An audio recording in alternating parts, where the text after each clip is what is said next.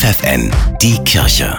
Regional. Mit Steffi Behnke für die Region Hamburg. Die Hansestadt ist im Sommer ein beliebtes Ziel für Touristen und viele Urlauber, die an der großen Freiheit auf St. Pauli unterwegs sind, erleben dort eine Überraschung, weil sie inmitten von Striplokalen und Diskos auf eine Barockkirche stoßen. Das sagt der Pfarrer von St. Pauli, Karl Schulz. Wenn die Menschen auf der großen Freiheit flanieren, sehen sie die Kirche erst, wenn sie direkt davor stehen. Und wenn die Kirche dann auch noch geöffnet hat, kommen viele rein und sind geradezu überwältigt. Rechts neben der Kirche befindet sich außerdem der Eingang zur Krypta mit ihrem sogenannten Beinhaus, einmalig in Norddeutschland. Unter der Kirche hat sich ein Friedhof befunden und wir haben ein Archäologenteam gehabt, die die Gebeine noch einmal gehoben haben. Und da kamen wir auf die Idee, wenn wir hier eine Krypta schaffen, dass wir einen würdigen Ort für unsere Vorfahren schaffen. Anschauen lohnt sich, sagt der Pfarrer von St. Pauli, Karl Schulz.